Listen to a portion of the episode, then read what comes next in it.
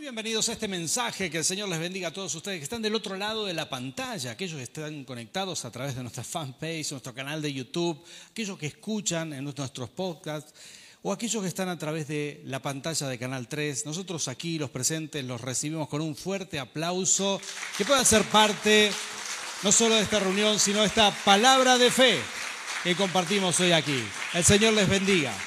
Hoy vamos a hablar acerca de la oración. ¿Cuántos de ustedes les gusta orar, pedirle al Señor, clamar al Señor? Bueno, la oración a Dios es distinta a cualquier otro. Vamos a hablar de un aspecto de la oración que tiene que ver con la tenacidad, con esta capacidad, esta habilidad de ser firmes en la oración, de sostenerse clamando por algo y lograr ese objetivo que tanto anhelamos en oración. La tenacidad es muy importante. Em, supongo yo que, bueno, acabamos de orar por un matrimonio maravilloso de 50 años, de caminar juntos, y todos los que están en pareja, estoy seguro que saben, saben cómo pedirle las cosas a su pareja, a su esposa. ¿Sí? ¿Es así o no es así? Los hombres, más o menos, están aprendiendo algunos, ¿sí? Podríamos tomar clase con, con Roberto París, ¿verdad? ¿Cómo pedirle esa comida que te gusta? ¿Cuáles son tus estrategias? ¿Usás la adulación? Querida, sos la que mejor cocina. Mejor que tu suegra. Eso le encantó seguro, ¿verdad? Mejor que tu madre, mejor que cualquiera. ¿Qué métodos usás para pedir? O la mujer, para pedirle al esposo. ¿sí? Las mujeres no son directas para pedir. ¿Sabían esto? Atención los hombres.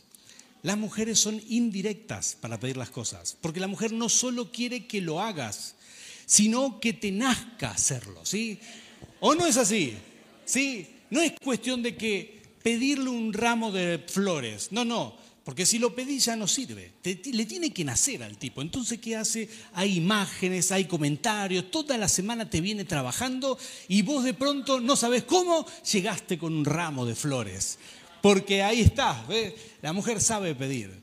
Pero los niños los niños sí que saben pedir bastante bien. Vas al súper con los niños y los chiquitos están ahí como resorte en el piso. Comprame, comprame, comprame, ¿verdad? Esto sí, no tienen, no tienen problema. Bueno, pedirle al Señor, pedirle al Señor es más bien, más parecido como pedirle a los niños, que, como los niños te piden a vos que como cualquier otra cosa. Jesús lo dijo así. De hecho, Él dijo tantas veces, hay que ser como un niño. Hay que ser como un niño para entrar al reino de los cielos. ¿sí? Hay que ser como un niño en cuanto quizás a esa inocencia, a esa forma directa de ir con Dios. Dios espera que podamos ir confiadamente a Él. ¿sí? Cuando Jesús quiso enseñar acerca de la importancia de orar siempre, enseñó esta parábola que yo quiero comentarte. Una parábola preciosa, cortita, pero muestra estos elementos que dice las escrituras. Esto es Lucas capítulo 18, versículo 1, Jesús les contó a sus discípulos una parábola para mostrarles que debían orar siempre. Alguien diga conmigo, orar siempre. ¿sí? Y esto es lo que espera el Señor de nosotros. Aquellos que se bautizaron, estoy seguro que están en este primer amor, descubriendo la oración. Y eh, desde que uno descubre esta relación con Dios, se, bueno, comienza una nueva etapa, un camino maravilloso de orar. A veces suceden cosas y no logramos sostener esto de orar siempre. Jesús dijo, es importante orar siempre. y dice, sin desanimarse. Versículo 2 dice, les dijo, había en cierto pueblo un juez que no tenía temor de Dios ni consideración de nadie. En el mismo pueblo había una viuda que insistía en pedirle, hágame usted justicia contra mi adversario.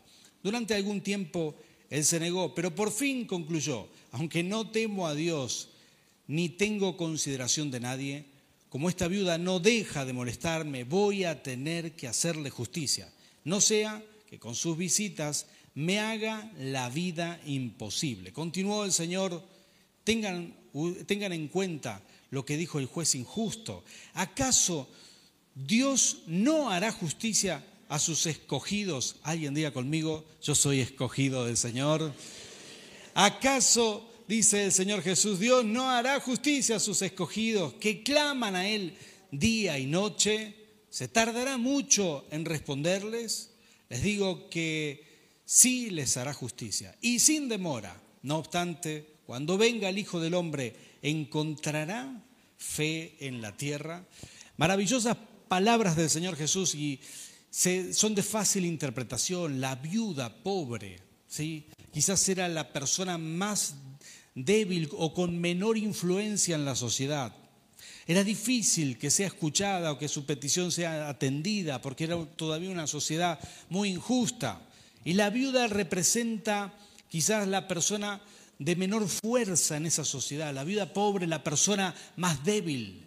Y aquí está mostrando Jesús en esta parábola a esa persona que puede representar a la, persona que se siente más insignificante. Y por otro lado, un juez todopoderoso que no tenía ni temor de Dios, soberbio quizás. Y quizás la dureza de este juez y la diferencia entre la viuda y este juez marca o intenta representar la diferencia entre Dios y la humanidad. Así que Jesús, usando un ejemplo de este juez duro y fuerte, representa a Dios como absoluto, ¿sí? En esta parábola y dice que esta viuda iba todos los días a insistirle, hágame justicia, hágame justicia. Y el juez termina diciendo, por cansancio le voy a hacer justicia para que no me venga a molestar. Y dice Jesús, ¿acaso Dios? Y ahora pone en comparación a Dios. ¿Acaso Dios, que Dios es bueno, que Dios es amor, que Dios ama a sus hijos, cuántos dicen amén, que Dios te ama, no te hará justicia rápidamente aquellos que claman día y noche? Y ahí está Jesús tratando de mostrar quién es Dios, una persona que ama a sus hijos, un padre que ama a sus hijos, ¿cómo? Y lo pone en comparación con la parábola y este juez duro diciendo, si Dios, que es bueno, si, perdón, si este juez que es malo hace justicia, ¿cuánto más el Señor nos hará justicia siendo Él que nos ama, que es bueno? ¿Cuánto más a nosotros que vamos a Él día y noche con nuestras peticiones? Y esta es la, la clave de lo que el Señor Jesús dijo. ¿Cuántos de ustedes tienen desafíos, proyectos para este año? ¿Cuántos de ustedes tienen anhelos? ¿Tienen deseos que quieren ver cumplidos? ¿Cuántos tienen ustedes esos imposibles que no podéis hacer con tus propias fuerzas?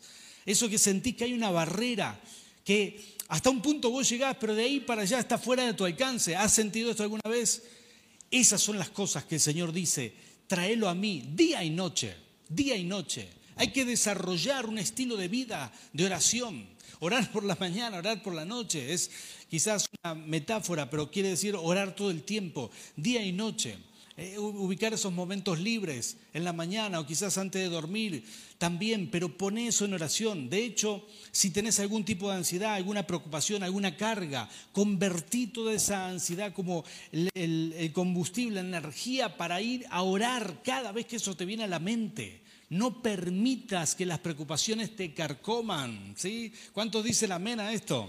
Si estás preocupado por algo, no permitas que las preocupaciones ocupen un espacio en tu mente cada vez que te viene solamente aprovechar a orar día y noche, porque esto es lo que espera el Señor de nosotros. Estamos llamados a la oración. Estamos llamados a hablar con nuestro Padre Celestial, a tener esta comunicación constante. La primera cosa que te voy a decir de la oración tenaz, que es el tema que nos toca hoy, esta oración de gente que va todos los días a buscar la presencia de Dios. La primera cosa es que hay que romper una barrera mental.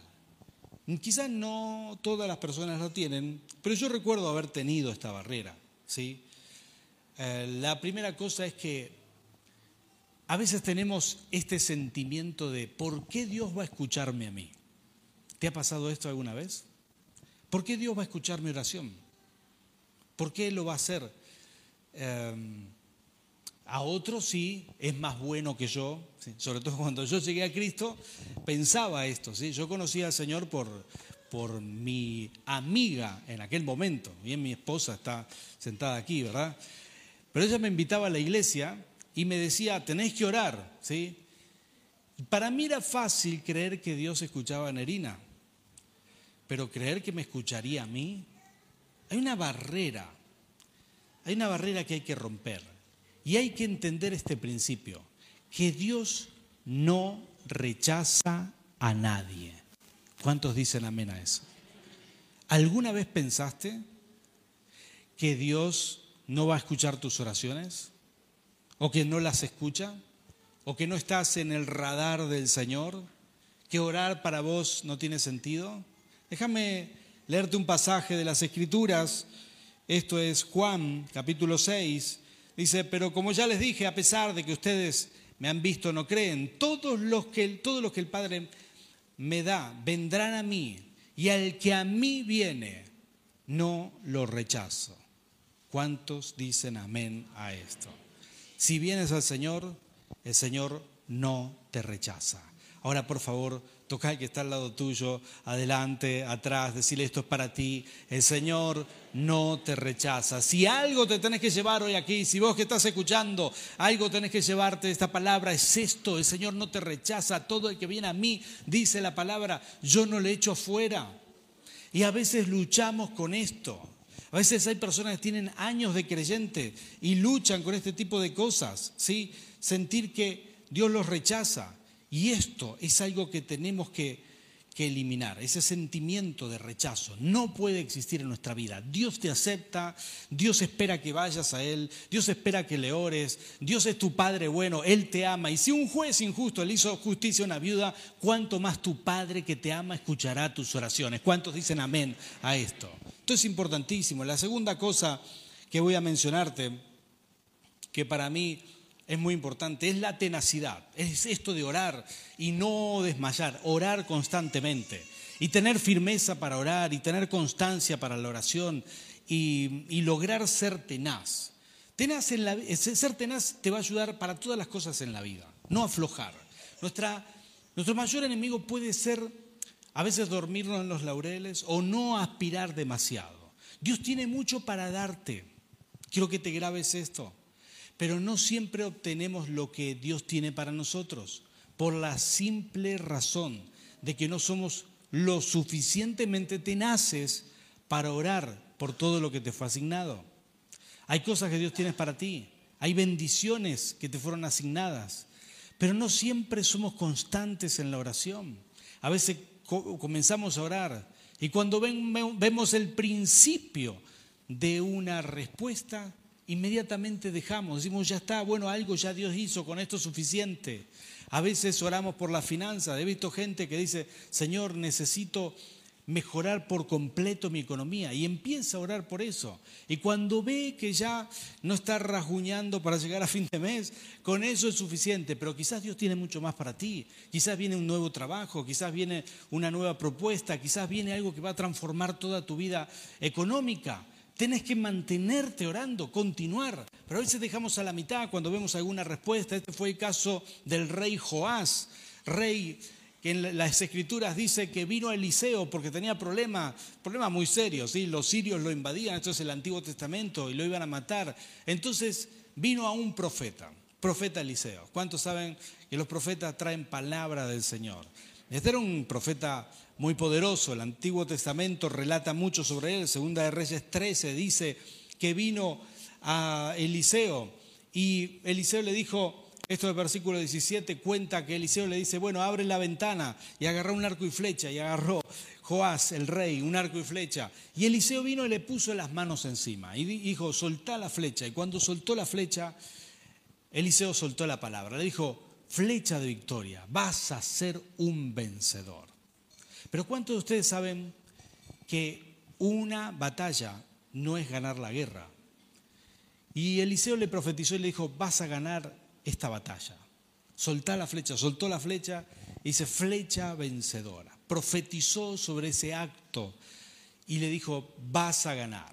Luego le dijo estas palabras a Eliseo, versículo 18 dice, así que toma las flechas, añadió, y el rey las tomó, y Eliseo le ordenó, golpea el suelo. Joás golpeó el suelo tres veces y se detuvo. Ante eso el hombre de Dios se enojó y le dijo, debiste haber golpeado el suelo cinco o seis veces, entonces habrías derrotado a los sirios hasta acabar con ellos, pero ahora los derrotarás solo tres veces. ¿Qué me contás? Nadie le dijo, a Joás, alguno diría, che, pero esto es trampa, nadie le dijo que había que golpear para tener una victoria total. No, no, no, pero no se trata de eso. Se trata de que el rey Joás, cuando recibió la primera respuesta a sus oraciones, cuando él dijo, vas a hacer, cuando el profeta le dijo, vas a vencer, entonces él se quedó con un poco de victoria. Él no fue tenaz porque estaba celebrando, él tiró el, primer flechazo y dijo, qué lindo, ya con esto me alcanza para llegar a fin de mes, como el ejemplo anterior, ya con esto me alcanza como para acomodar mi situación ahora. Y, eh, y perdón, Joás no golpeó con tanta fuerza, con tanta tenacidad. El segundo acto profético era golpear el piso con las flechas. Y él no lo golpeó con tanta fuerza simplemente porque se quedó pensando en que ya tenía un poco de victoria, ya tenía algo y se conformó. Y aquí está la segunda cosa que quiero decirte. Y con esto voy a terminar hoy aquí, así que le voy a pedir a nuestro adorador que venga por acá. La segunda cosa es esta. No te conformes, no te conformes. Alguien diga conmigo, no me conformo. Creo en el Señor. Dios tiene más para ti. Dios tiene mucho más para ti. No te conformes. Y este es el punto. Hay cosas que no podrás hacer en tus fuerzas, pero siempre podrás orar. No te conformes con el principio de un milagro, no te conformes con un pequeño bienestar. Seguí orando y mantenete en la oración porque Dios tiene mucho más para ti. El Señor tiene más. No es solamente, no es solamente la lluvia temprana, también vienen las grandes lluvias y la lluvia tardía. Dios tiene mucho más para ti. A veces nos conformamos con poco simplemente porque nos falta tenacidad para seguir orando. Quiero decirte que este tiempo de orar con pasión, y quizás la mejor palabra que yo puedo dejarle a los que se han bautizado hoy, es que ores arrebatando tus bendiciones. Que tengas listas de oración, que las escribas, que ores por tu familia, por tu futuro, por tus sueños, por tus hijos, tus nietos, por aquellas personas que necesitan un cambio, por tu economía si lo necesitas. Pero que hagas esto, que ores con tenacidad, que empieces una temporada de oración de una forma tenaz, sin aflojar, como se dice, ¿sí? que te prendas del Señor como un pitbull de su presa, ¿sí? que nada te suelte de ahí, porque ahí es donde vas a estar bien. Y en esa relación, de ir todos los días, conocerás al Señor, sentirás la presencia de Dios, renovarás de alguna manera tu experiencia con Dios y verás algo sobrenatural en tu vida. Te dejo esta palabra para bendecirte. Esta es la historia de Joás, el cual se conformó, pero nosotros no estamos aquí para conformarnos, sino que vamos por mucho más. Dios tiene milagros para ti. Para algunos de ustedes en este año Dios tiene sanidades, tiene prodigios, tiene aumentos de sueldo, tiene aumentos no solamente de sueldo, de cargos, tiene negocios nuevos, tiene prosperidad. ¿Qué cosas vas a arrebatar en oración? No te conformes, seguí orando, seguí clamando, seguí buscando al Señor, que Dios tiene más para ti. Ponte de pie, vamos a orar por milagros. Vamos a clamar juntos al Señor. Y para todos los que están aquí, por favor, levanten sus manos en este momento y los que están conectados en línea. Yo quiero orar, por ti. Si recibís esta palabra, levanta tus manos ahí del otro lado de la pantalla. Vamos a clamar juntos al Rey. Bendito Dios, Señor, gracias por cada persona que está aquí, que tiene sus manos levantadas y que está recibiendo esta palabra, Señor. Bendigo a cada uno de ellos y te pido, Espíritu Santo, que venga sobre nosotros este deseo de ser tenaces, Señor, este deseo de orar, de conocerte más, Señor, esta certeza eh, completa, Señor, de que si buscamos te vamos a encontrar, que si van, venimos a ti mañana, tarde y noche, habrá una respuesta del cielo, que no hay otra solución, no hay otra forma más que orar con tenacidad, pasar tiempo en oración, buscarte a ti, volcar nuestras ansiedades delante de ti, Señor. Y yo bendigo a cada persona que hoy se desafía a hacer esto en el nombre de Cristo Jesús. Bendigo a tu pueblo, bendigo a tu iglesia, Rey, en tu nombre, Señor. Señor, a cada uno de ellos, porque tu palabra enseña. Tú hablaste, tú lo dijiste, la importancia de orar siempre y no desanimarse. Hoy pongo esta palabra de bendición. Tu pueblo, tus hijos van a orar siempre y no se van a desanimar, no se van a conformar, sino que arrebatarán todo lo que tienes para ellos. En el nombre del Padre, del Hijo y del Espíritu Santo. Amén y amén. Gloria al Rey. Gracias Señor. Que Dios te bendiga.